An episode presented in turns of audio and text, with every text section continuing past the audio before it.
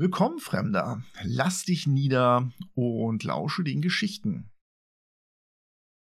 Willkommen zu einer neuen Folge des Vorsicht Feuerball Lore Podcast. Heute geht's um das Thema Planescape. Was ist Planescape? Denn am Ende dieses Jahres, wahrscheinlich im Oktober, wenn ich mich recht entsinne, werden die Wizards of the Coast ein neues Set mit drei Büchern veröffentlichen mit dem Titel Planescape. Und wir, wer wir sind, das erzähle ich euch gleich, werden euch ein bisschen erklären, was Planescape eigentlich ist und was ihr in der neuen Box erwarten könnt. Für diese Folge habe ich mir wieder einen Lore Master eingeladen und zwar ist das der David. Hallo David. Moin. Moin. David, du kommst doch gar nicht aus dem Norden. Doch, komme ich. Ich komme aus der Nähe von Bremen, aus dem sagenumworbenen Delmhorst. Aber eigentlich bist du, glaube ich, Berliner, ne? Ja, ich bewohne jetzt seit über 20 Jahren hier. Ja. Den David habe ich kennengelernt beim Playtesting eines Abenteuers, was wir demnächst auf Vorsicht Feuerball veröffentlichen werden. Das heißt, ihr werdet auch noch mal mehr von ihm hören. Aber David ist vor allem, genau wie ich, ein Planescape-Fan und das habe ich so nebenbei erfahren und habe ihn dann gleich überreden können, heute als Loremaster dabei zu sein. David, erzähl mal ein bisschen was über dich, wie du an D&D rangekommen bist und dann später so an Planescape. D&D war mehr oder weniger der zweite oder dritte Stop. Mein Bruder hat so ein DSA-Set bekommen oder sich gekauft, fand das total langweilig und dann habe ich mir das angeguckt, da war ich irgendwie 10, 11, glaube ich. Dann habe ich mit Freunden in der Schule angefangen, DSA zu spielen. Dann haben wir viele Systeme rumprobiert, so, also wirklich alles, was es damals gab, so von Vampire und Plüsch und Plunder Power und dann, aber glaube ich, so mit 15, 16 hat sich da dann eine Gruppe entwickelt, die A, D und D gespielt hat und habe dann weitergespielt während der ganzen Schulzeit und mit einigen von denen damals spiele ich jetzt auch heute immer noch. Also seit jetzt fast 30 Jahren tatsächlich. So soll es sein. das erwärmt an das Herz. Wie bist du dann so an Planescape angekommen? Wie hast du das kennengelernt? Ich hatte ziemliches Glück. Ich bin zum Studieren nach Potsdam gegangen ähm, und das war Anfang der 2000er. Und da noch total analog gab es tatsächlich einen Aushang am schwarzen Brett für eine Rollenspielgruppe, die Spieler suchte. Und das war Planescape. Und das war auch damals fast die einzige Möglichkeit, um eine Rollenspielgruppe zu finden, weil also so Internet steckte da ja noch relativ in den Kinderschuhen. Und dann habe ich, ich weiß gar nicht, das muss 2000, 2001 gewesen sein, habe ich mich darüber gemeldet und habe meinen Spielleiter dann kennengelernt und äh, die Gruppe. Und wir haben dann auch, und das ist echt ganz interessant, finde ich, weil ich das jetzt gerade anders erlebe, wir haben dann tatsächlich auch mit der Gruppe, die sich da zusammengefunden hat, über Jahre zusammen gespielt. Also sicher fünf, sechs Jahre. Während jetzt ist es mit vielen Gruppen so, dass irgendwie Spieler mal häufiger wechseln, habe ich den Eindruck. Genau, so ging das damals los und das war tatsächlich sehr schön, weil mein damaliger Spielleiter, der hat auch schon seitdem er Jugendlicher war irgendwie geleitet und der hat ganz viel Kampagnen miteinander verwoben. Das war extrem faszinierend und da waren wir halt auf Planescape und das war, äh, das war schon genial, muss man sagen. Man hört die Begeisterung in deiner Stimme. Sehr gut. ähm, ich habe Planescape tatsächlich im Laden entdeckt. Und ich bin tatsächlich über dieses Box-Set gestolpert. Ich habe damals studiert, das war in Göttingen, und die stand da in einem Spielladen rum, in einem Bücherladen, und ich blieb einfach hängen. Ich habe vorher natürlich auch schon D&D gespielt. Ich habe das gar nicht erkannt. Das Design war so fremdartig und sah so anders aus, dass ich erst dachte, das ist ein ganz anderes Rollenspiel und drehte dann erstmal die Box um und las mir das durch, was auf der Rückseite stand und war dann sofort gehuckt als Student war das eine Investition. Das kostete irgendwie, was weiß ich, 30 Mack oder so. Das musste ich mir dreimal überlegen, aber beim dritten Mal gab es kein Halten mehr. Ich habe das mit nach Hause genommen. Als ich dann zu Hause die Box aufmachte und mir diese Bücher entgegenfielen, dachte ich auch, ist das D&D? weil da waren kaum Stats zu lesen. Die Seitenaufteilung sah anders aus. Es war ganz anders alles. Und ich brauchte auch tatsächlich richtig lange, bis ich überhaupt verstanden habe, was da stand. Weil Planescape Box Sets, zumindest die aus den 90ern, ich weiß nicht, wie es jetzt in der Zukunft wird bei den Wizards, sind auch in einer speziellen Sprache geschrieben, nämlich in der Sprache, in der auch dieses Spiel gespielt werden kann oder soll. Und die muss man erstmal so ein bisschen lernen. Das ist, glaube ich, eine der kleinen Hürden, die man hat, wenn man da mit dem Material aus den 90ern anfängt.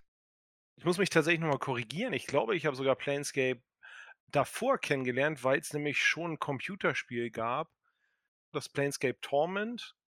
Und das war schon total abgespaced. Das ist nicht ganz unwichtig, denn auch heute noch gilt das als Beispiel für ein wirklich gutes Rollenspiel. Kommerziell war das kein großer Erfolg, aber gerade die Kritiken waren großartig. Okay, jetzt gehen wir aber auch schon recht tief rein. Bevor wir noch tiefer reingehen, David, würde ich dich einmal bitten, für die Zuhörer aus deiner Sicht zu beschreiben, was Planescape für dich interessant macht und was es für dich bedeutet. Es heißt ja mal, New York wäre der Melting Pot. Ja, also eine Menge unterschiedliche Kulturen, Hintergründe, Menschen aus aller Herren Länder. Planescape ist das halt noch um ein tausendfaches potenziert und in Fantasy-Setting gesetzt. Also ich fand immer gerade Sigil, die Stadt, so wahnsinnig abgespaced ist. Also Vergleiche kann ich dann auch nur ziehen zu irgendwelchen so Science-Fiction-Filmen, wo halt so ganz bunte Metropolen sind, wo halt alles rumläuft und alles möglich ist. Planescape ist, glaube ich, zum gewissen Grad tatsächlich auch Urban Fantasy. Da hast du recht. So kann man das spielen und so kann man darauf gucken.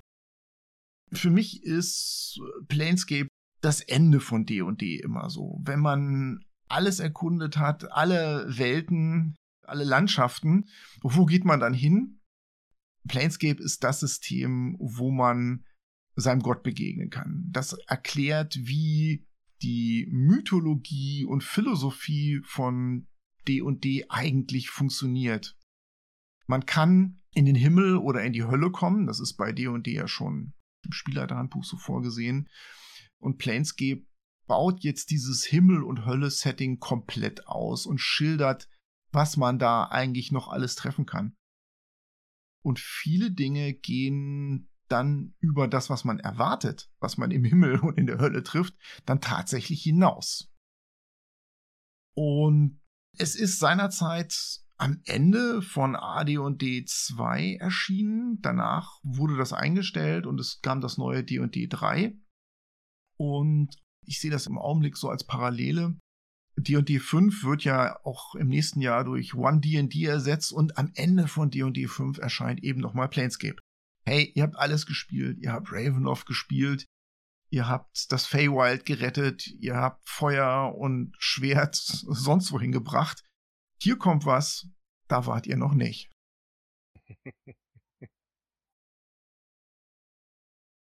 Wie war so deine erste Planescape-Runde? Erinnerst du dich noch daran, als ihr nach Sigil in diese Stadt gekommen seid? Oh ja, da erinnere ich mich ziemlich gut dran. das war, ja, also allein die Reise dahin war schon so ein bisschen eine spezielle Geschichte.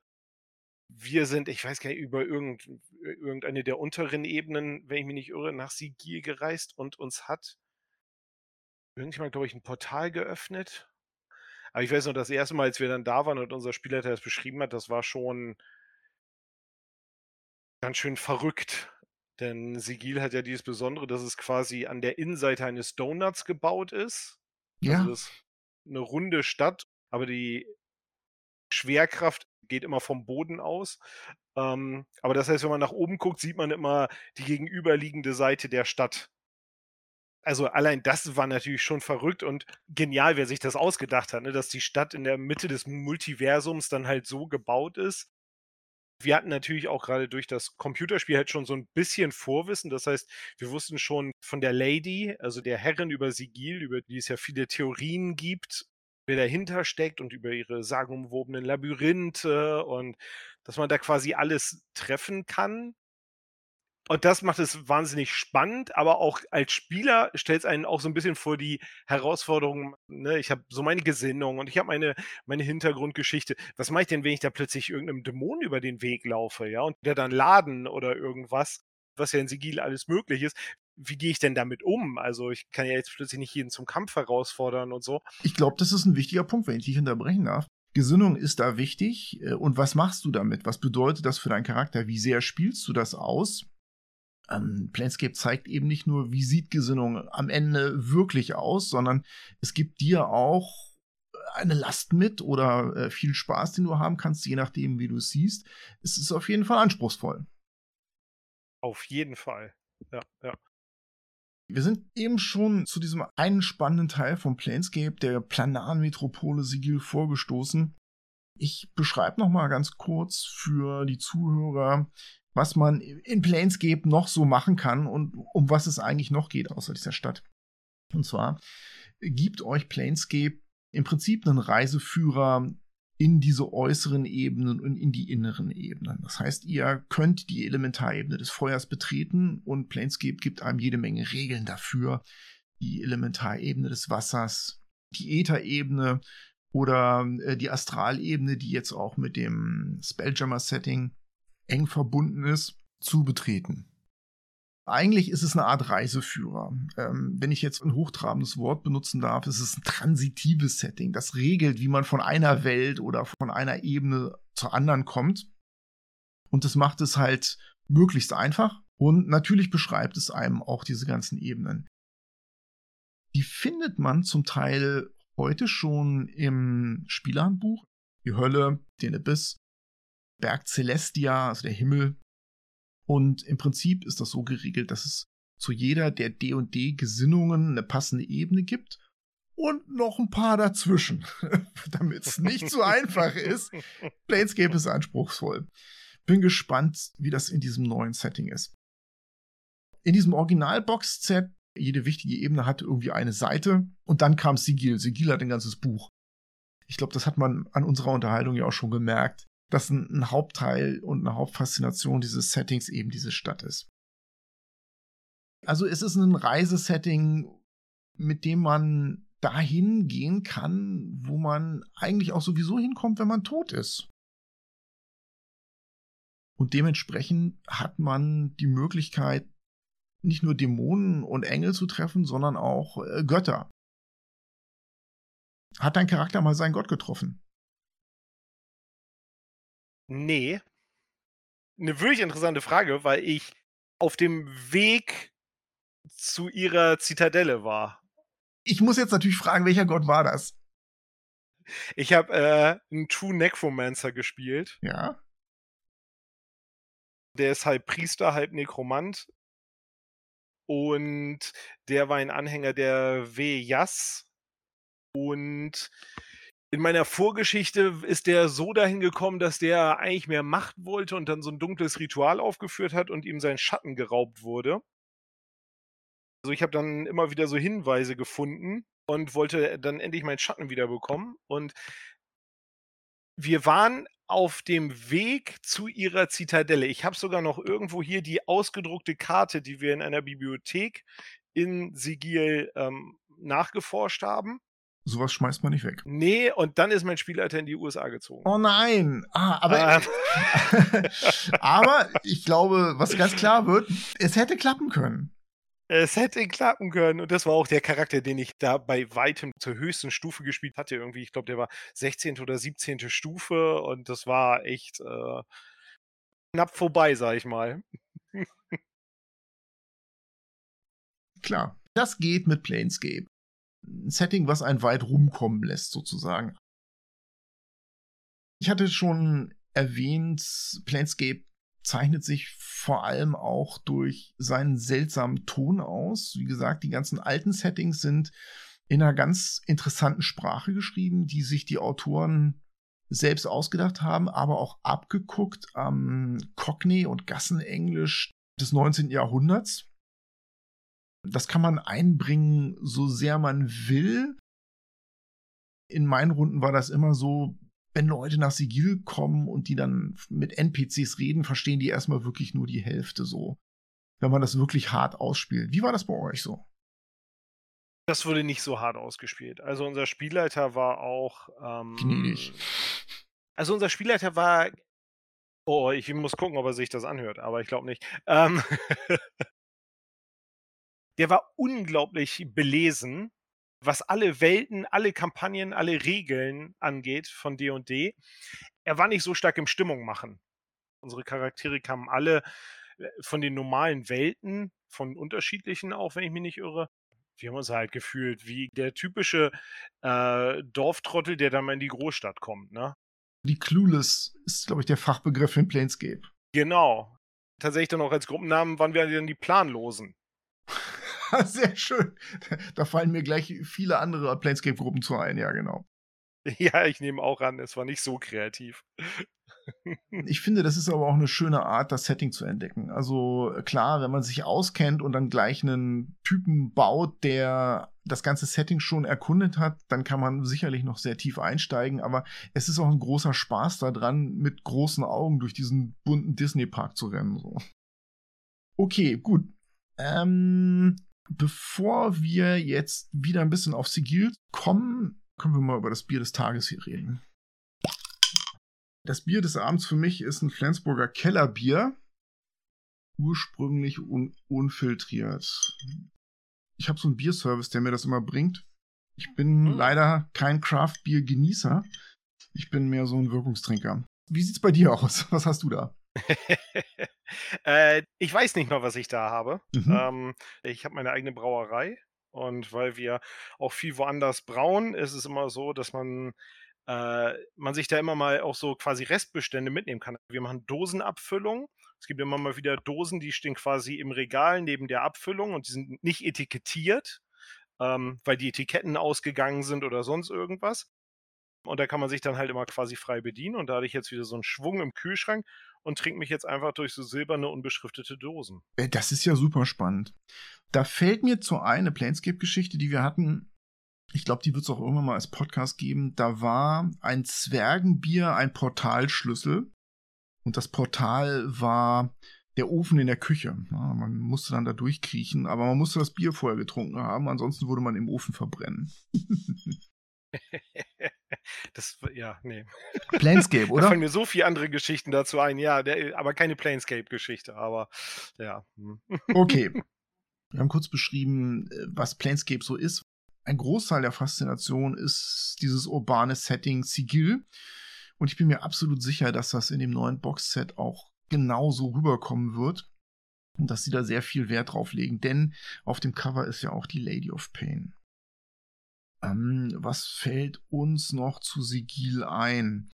Also natürlich die immer überall gegenwärtigen Portale. Also ich weiß noch, dass wir dann irgendwo durch eine Straße liefen und da gab es dann so Pfützen, und dann waren aber tatsächlich einige der Pfützen auch Portale zur Ebene des Schlamms oder so. Ich weiß es nicht mehr genau. Super gefährlicher Falle im Schwarmviertel. Ja, ja, ja. Ihr armen Hunde. Böser Spielleiter, böser Spielleiter. Ja, genau. und als ich mit meinem Magier die fünfte Stufe hatte und endlich einen Feuerball werfen konnte, äh, habe ich das auch gemacht was aber auch dazu führte, dass wir quasi direkt die Stadt verlassen mussten, weil ich relativ früh gelernt habe, dass nämlich die Lady of Pain es nicht besonders gerne hat, wenn man sozusagen die Strukturen der Stadt beschädigt. Das steht da tatsächlich auch irgendwo im Setting. Ähm, es ist alles okay, bis man anfängt, wirklich großen Schaden anzurichten. genau, und wir wussten nicht so genau, was wirklich groß ist. Und wir hatten einfach echt viel Respekt und relativ schnell haben wir gesagt, ja, dann gehen wir mal irgendwie diese oder jene Ebene erkunden und kommen dann mal wieder, wenn Gras über die Sache gewachsen ist. Die Lady of Pain, die ist auch auf dem neuen Boxset gefeatured und sieht wieder unglaublich interessant und schön aus. Sie ist so ein bisschen die Ikone, das Symbol von Planescape und sie ist die Herrscherin von Sigil. Die Lady of Pain sorgt dafür in diesem Setting, dass die Götter, die man ja eigentlich da treffen kann, in diese Stadt nicht rein können. Sigil ist als Knotenpunkt aller Handelsstraßen und als äh, Schmelztiegel aller D&D-Welten unglaublich wichtig. Und die Götter, ob das nun Zeus oder Grumsch oder sonst irgendjemand ist, würden sich das gerne den Nagel reißen. Aber die kommen da irgendwie nicht rein. Wie genau, wird nicht erklärt. Aber die Lady of Pain, diese Frauenfigur, diese enigmatische, ist dafür verantwortlich. Die hat diesen Kreis aus Klingen um ihren Kopf, was sie so ein bisschen unverkennbar macht. Und ansonsten kriegt man von der meistens auch gar nicht so viel mit. Aber man hat Angst vor ihr. Ja, also keine Götter, was dann nicht heißt, dass es keine Kleriker gibt oder keine Tempel, aber Götter haben keinen Zutritt, die müssen draußen bleiben.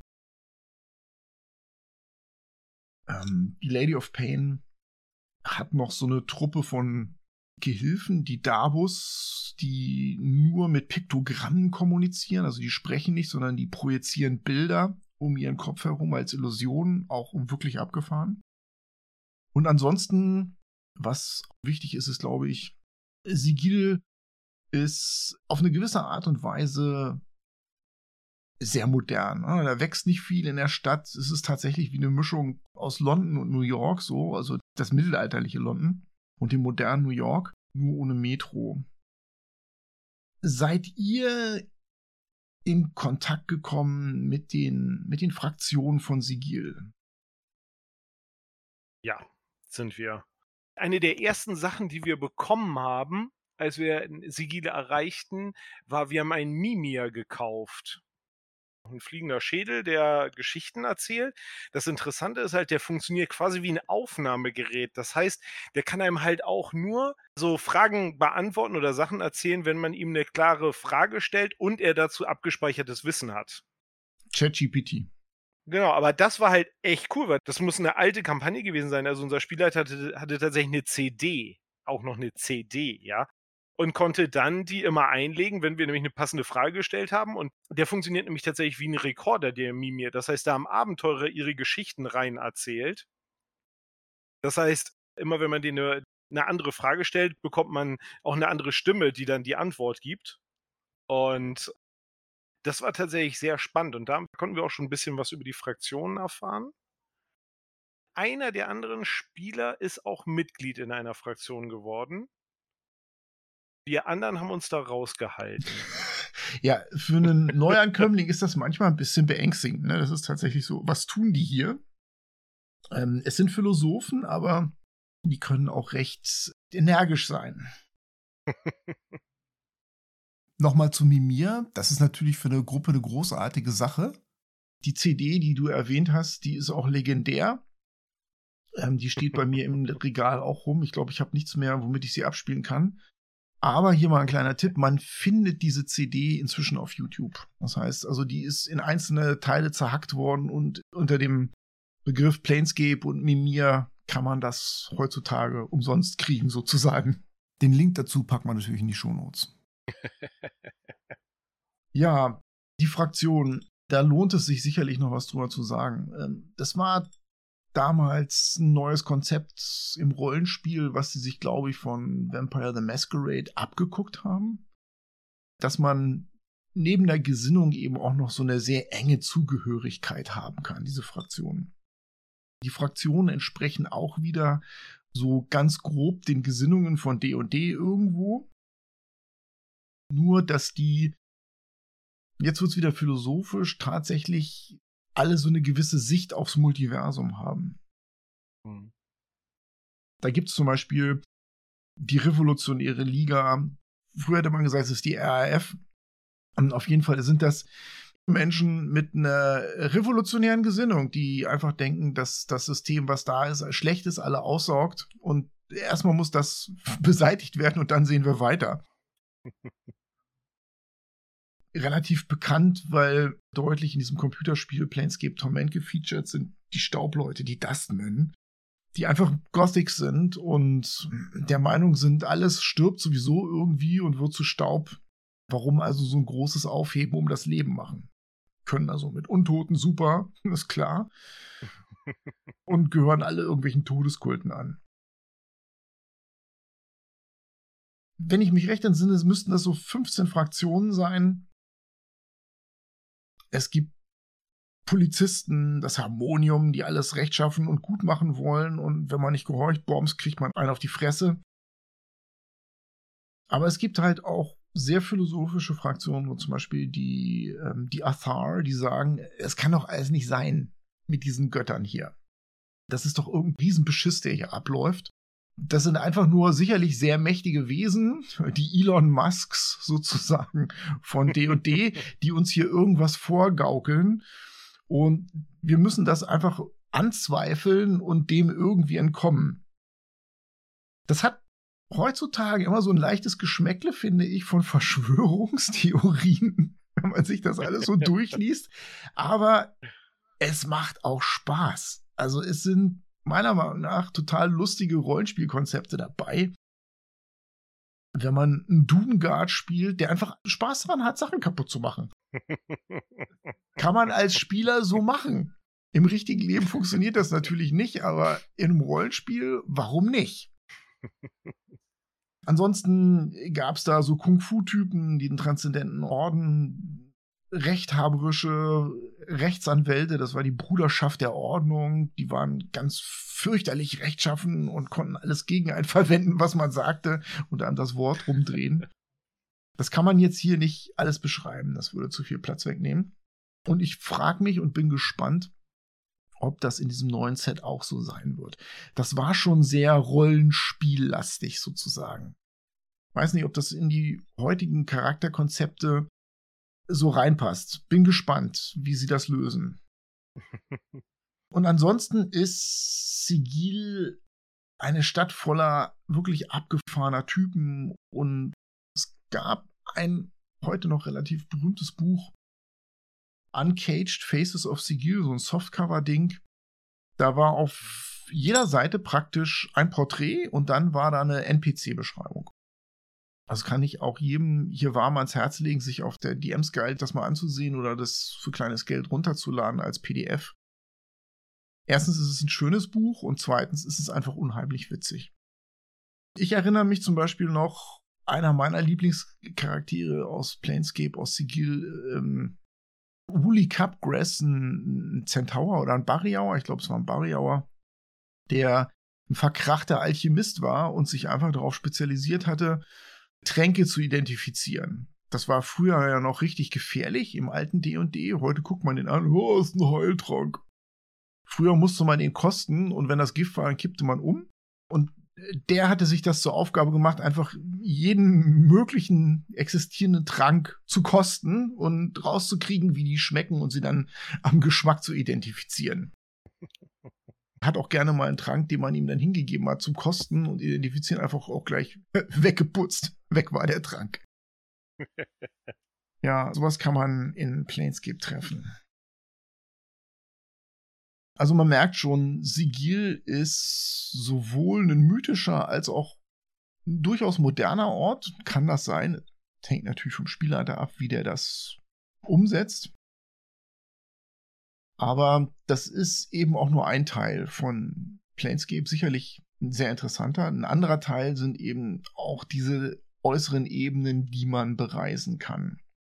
Auch die wurden in späteren Planescape-Sets ganz exakt beschrieben. Im Basisset ging es mal zack so drüber, aber dann kam Planes of Chaos, Planes of Law, Planes of Conflict.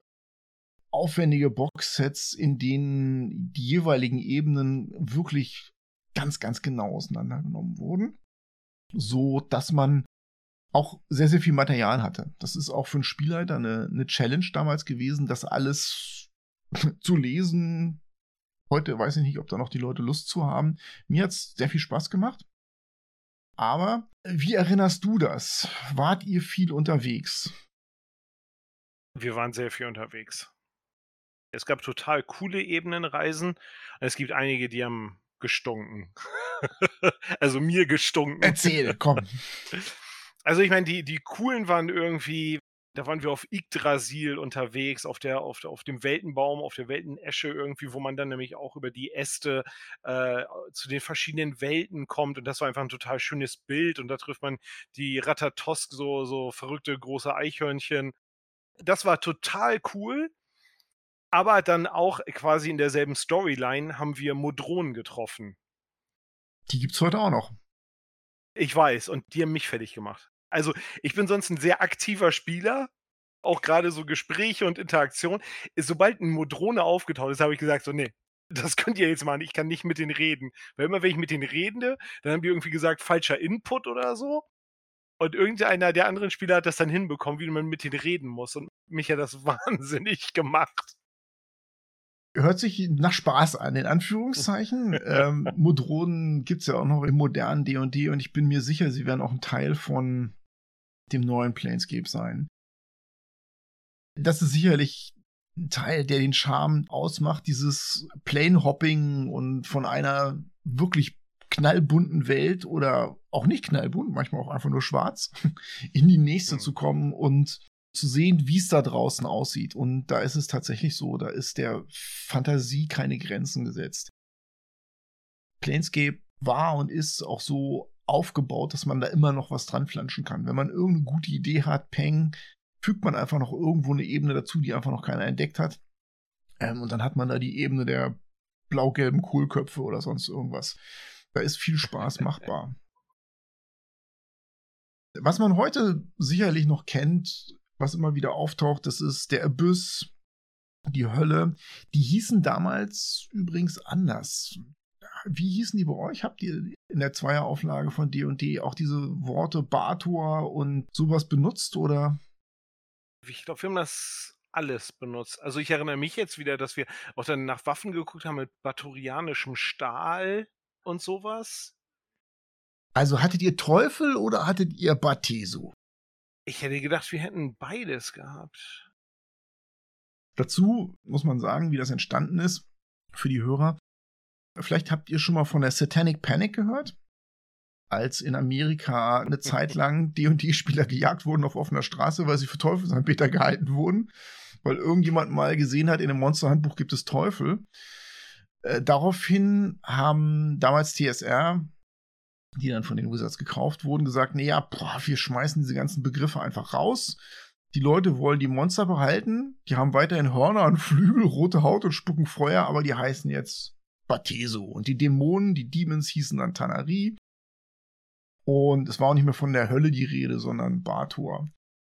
Die Erklärung war dann, ja, ja, das sind schon noch Teufel, aber die sehen sich selber eben halt anders. Ja? Die wollen so nicht angesprochen werden. Das ist sozusagen ein N-Wort für die, herabwürdigend.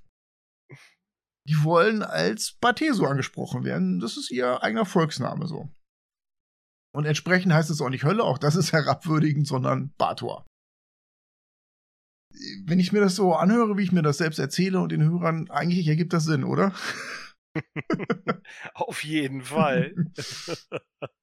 Man kann doch so einen Baltiso nicht als Teufel herabwürdigen. Nee, da fehlt dann auch der, der Respekt. Das ist ja schon sehr wertend. Ja.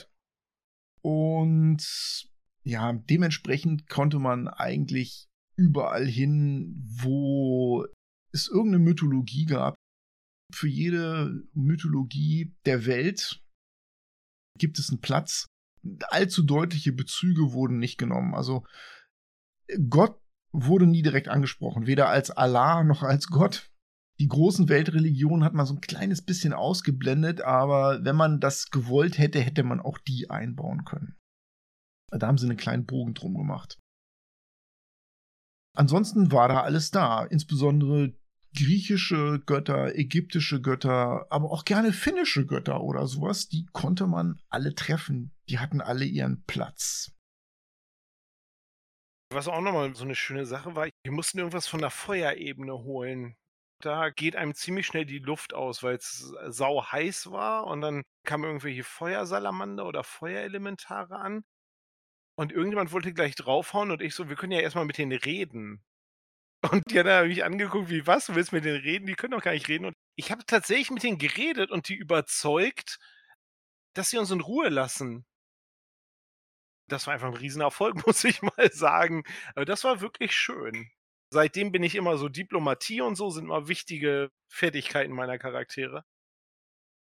Das ist sinnvoll das steht auch am Anfang des damaligen Planescape-Settings, es geht nicht darum, den nächstgrößeren Gegner im Monsterhandbuch zu präsentieren. so gesehen ist das ein sehr moderner Ansatz. Es bringt nicht immer was draufzuhauen. Also Planescape ist auch schon gar nicht gebalanced. Ne? Also man kann jetzt nicht erwarten, dass man da immer genau auf die Leute trifft, die zu seiner Stufe passen. Man geht durchs falsche Portal äh, und dann stehst du vor Zeus. So, und dann kannst du gleich mal dein Schwert einpacken, das bringt nichts. Es gab noch zwei schöne Anekdoten eigentlich. Hau raus. Ah, das war auch die ganze Geschichte, genau. In Sigil habe ich den Feuerball geworfen, weil wir von Kaasta angegriffen wurden. Das waren so komische, mehr oder weniger auf zwei Beinen rumlaufende Krokodile. Da habe ich den Feuerball geworfen und dann dachten wir, wir verlassen die Stadt mal lieber besser und sind denen gefolgt. Und die haben auf irgendeiner komischen Halbebene gelebt. Und dann haben wir die quasi überfallen in ihrem Hauptquartier. Und dann fing einer der anderen Charaktere an, mit dem König dazu verhandeln und zu sagen, wir suchen diesen einen Gegenstand, ja, und den habt ihr ja. Ähm, also wir wollen euch ja nicht alle umbringen. Dann hat er das verhandelt und das fand ich nicht gut. Weil ich genau wusste, dass sie da noch Schätze haben. Also D&D war da sehr ressourcenbasiert. Ne? Also man brauchte einfach extrem viel Gold, gerade als Magier, weil du irgendwie Zaubersprüche und Ausrüstung brauchst. Und ich habe gesagt, wir hätten die doch so platt gemacht. Ja, und jetzt lassen wir die ganzen Schätze da zurück. Das finde ich ja kacke. Und das war eins der wenigen Male, da habe ich nachher mit dem Spielleiter geredet und noch mit der Diebin in unserer Gruppe und wir haben eine eigene Session gemacht und wir sind zu zweit zurück und haben die alle platt gemacht tatsächlich. Sehr gut. Ja, Extra ja. Session das und war halt ausradiert. So, Sehr schön. Das war halt auch so eine Stufe, wo man dann plötzlich jetzt Magier recht viel konnte. Irgendwie siebte Stufe oder so. Und dann mit Pass Wall konnte man Löcher in Wände machen. Das heißt, konnte irgendwie gleich in den Turm rein zur Schatztruhe.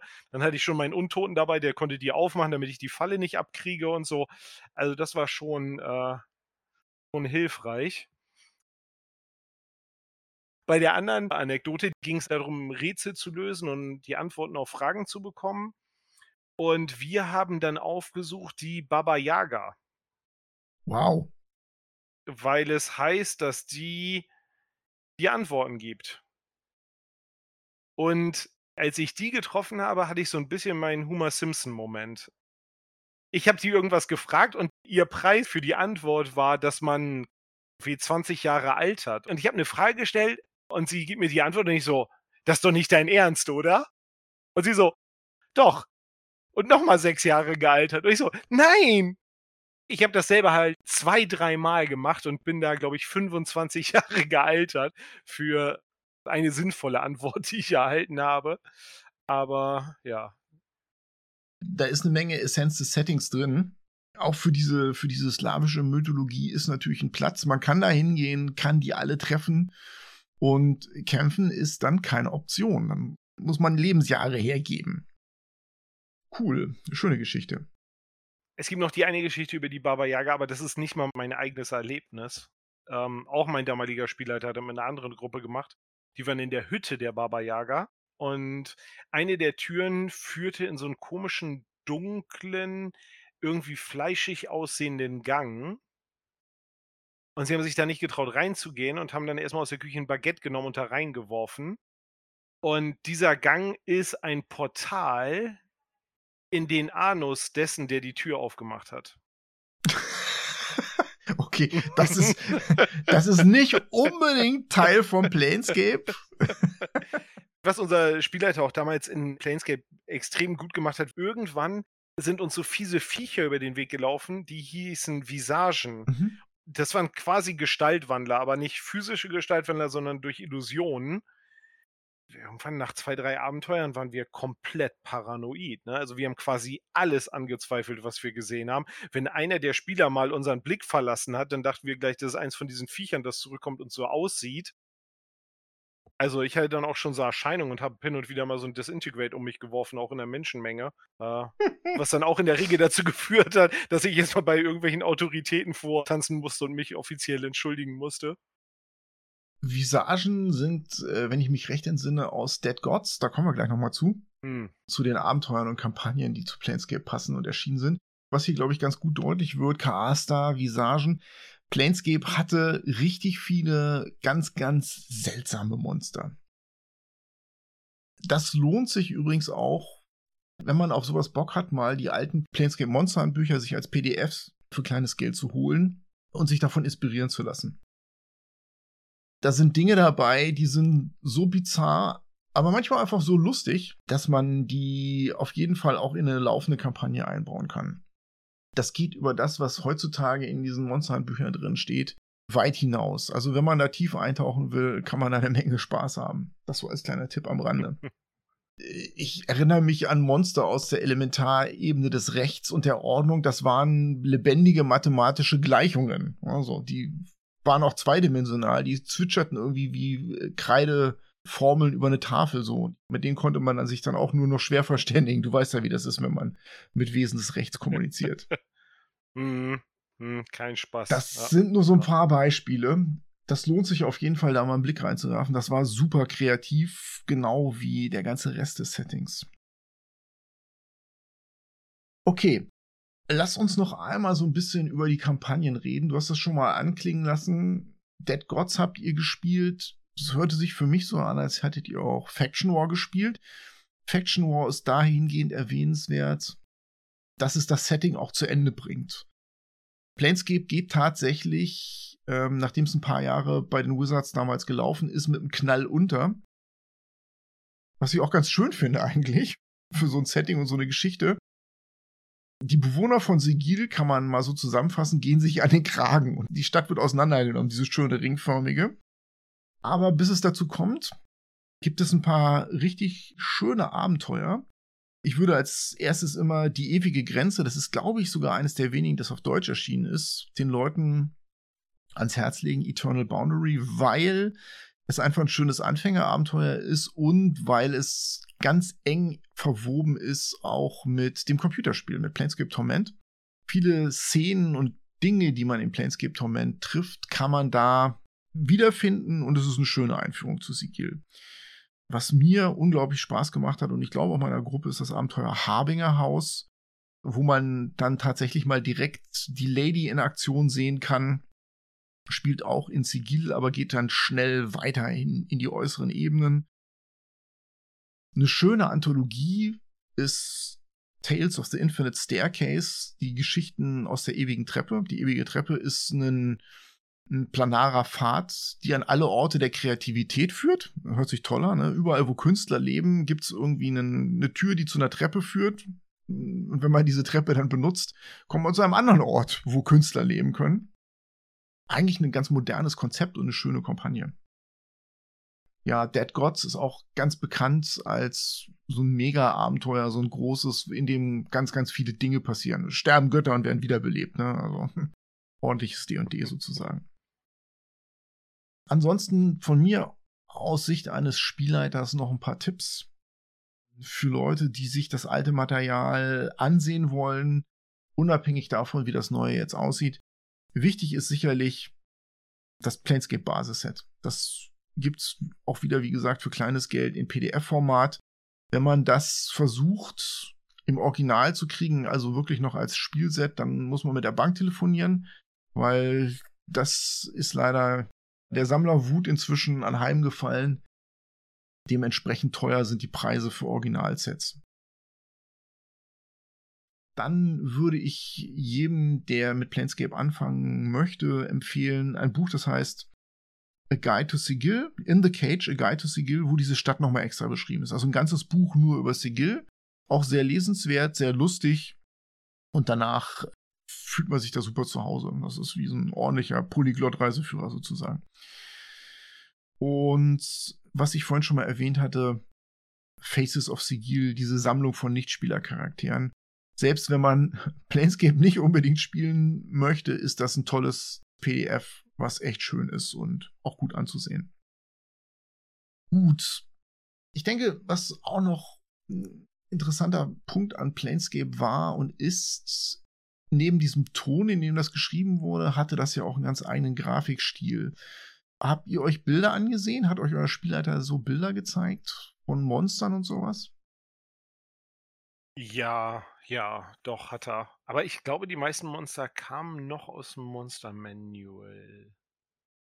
Planescape hat tatsächlich viel Neues probiert. Es war da auch eine Zeit, als der Computersatz in den 90er Jahren für jeden erschwinglich wurde und wo die Leute plötzlich angefangen haben, wilde Sachen zu kopieren und Seitenhintergründe irgendwo so einzusetzen. Das waren halt auch schicke Dinge, die insbesondere von einem Grafiker, nämlich Tony Didialisi, gezeichnet wurden. Der war damals relativ jung und hat ganz, ganz viele Illustrationen rausgehauen und hat auch so diesen grundsätzlichen Ton dieses Settings getroffen mit seinen ganz groben und schnell gemachten Illustrationen. Also ganz anders als, sagen wir mal, so ein Dragonlance ne, von einem Larry Elmore mit Paintings, also mit Ölgemälden, sondern das sah wirklich, ich will jetzt nicht sagen wie gekritzelt, aber irgendwie illustriert aus, wie eine Mischung aus Gerichtssaal, Illustrationen und Kinderbuch. und ich glaube, das hat auch viele Leute fasziniert. Macht auch die PDFs heutzutage zu einem Hingucker es ist das geilste Setting, was man kriegen kann eigentlich. Und ich freue mich riesig, dass die Wizards sich daran erinnert haben und das äh, wieder aufleben lassen. Ich bin etwas wehmütig jetzt, wenn ich mich an die alte Kampagne erinnere. Das war schon sehr spannend. Wie gesagt, also mein Spielleiter, dem muss ich da wirklich nochmal ein großes Lob aussprechen. Der war halt unglaublich gut in der Materie drin. Also da hatte man nie den Eindruck, dass man den auf dem falschen Fuß erwischt der hat auch immer noch so D20-Material und so mit einfließen lassen. Es gab auch äh, noch so Zusatzbücher, bei denen er auch Spieltester war und so. Aber der hatte ein wirklich umfangreiches Wissen, was das ganze Law angeht. Und dadurch war das halt genial. Ich merke das jetzt selber auch beim Leiten, ne, dass gerade Städte immer unglaublich aufwendig sind, die vorzubereiten, weil man natürlich die ganzen Charaktere, die man da treffen kann, die will man ja irgendwie mit Leben füllen. Und wenn man dann halt so eine gigantisch große und komplexe Stadt hat wie Sigil, ist das halt einfach eine riesen Herausforderung, wenn sich dann die Spieler halt mal plötzlich überlegen, ach, guck mal, jetzt gehen wir heute nochmal irgendwie bei Hinz und Kunst vorbei, ja. Und dann habe ich ja bei Hinz und Kunst nicht vorbereitet. Ich habe das sehr bewundert. Sicherlich auch eine Frage des Spielleiterstils. Also ich habe da auch sehr viel Respekt vor. Ich bin auch ein Spielleiter, der gerne vorbereitet, der sich gerne in Materie einliest, sonst würde ich keinen Lore-Podcast hier machen. Auf der anderen Seite gibt es natürlich auch Spielleiter, die einfach gut improvisieren. Ich mache das nicht so gerne, weil ich möchte zusammen mit den Spielern ein Setting erforschen. Deswegen machen wir diesen Podcast hier an dieser Stelle. Aber das ist tatsächlich heutzutage auch der eher vorherrschende Stil. Man lässt es eher offen, man lässt es eher frei definiert und gibt den Leuten ein paar Dinge mit an die Hand und dann, Jungs, macht mal, ihr wollt Spaß haben. Ich finde das auch okay.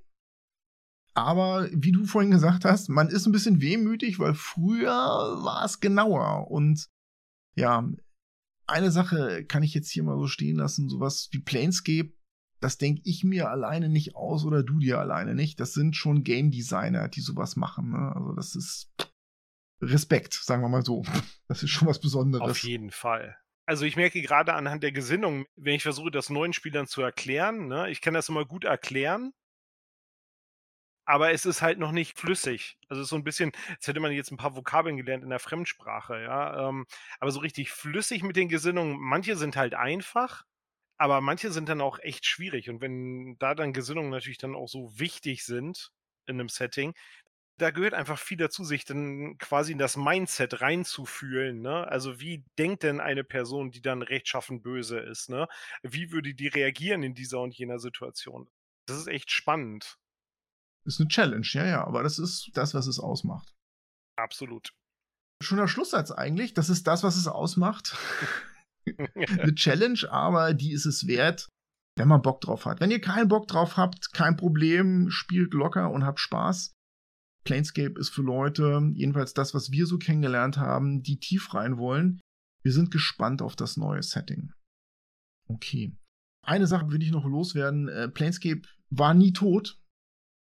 Die Leute, die das früher designt haben, Monty Cook, Bruce Cordell, die ganzen Designer, ähm, haben dann irgendwann mal TSR und die Wizards verlassen, haben aber immer wieder Kram dazu geschrieben. Also letztlich ist Path of the Planebreaker erschienen. Ein Buch mit neuen Ebenen oder neuen Teilebenen, die man da hinzufügen kann. Einer neuen Metropole, die parallel zu Sigil existieren kann. Da ist immer wieder was dazu geschrieben worden. Wenn man sich dann in den entsprechenden Foren im Internet auffällt, dann kriegt man das so mit, dass das eigentlich immer wieder aufgegriffen wird. Denn das Grundkonzept ist faszinierend. Mit diesen weisen Worten sind wir dann auch am Ende. Vielen Dank erstmal natürlich an alle Zuhörer fürs Zuhören. Ich hoffe, wir konnten die Faszination, die uns beide erfüllt von diesem Setting, an euch weitergeben und euch ein bisschen einen Vorgeschmack geben auf das Planescape-Set, was demnächst erscheint. Wie immer gilt, wenn ihr was besser wusstet, weil wir als Loremaster einen Fehler gemacht haben, dann schreibt uns eine Mail, antwortet uns auf Facebook oder auf Twitter, wo man uns sehen kann, oder in den Kommentaren auf unserer Website. Auf jeden Fall nochmal ein großes Dankeschön an dich, David. Du warst ein wunderbarer Loremaster und ein toller Gast. Vielen Dank. Sehr gerne. Ich hoffe, du hattest auch ein bisschen Spaß heute Abend. Auf jeden Fall. Ansonsten bleibt mir nichts anderes über, als mit den Worten von Tashiva Longreach, die auch aus dem Planescape-Setting stammt, zu schließen. Es kommt, es nicht, kommt darauf nicht darauf an, was du hast. Es kommt darauf an, was du weißt.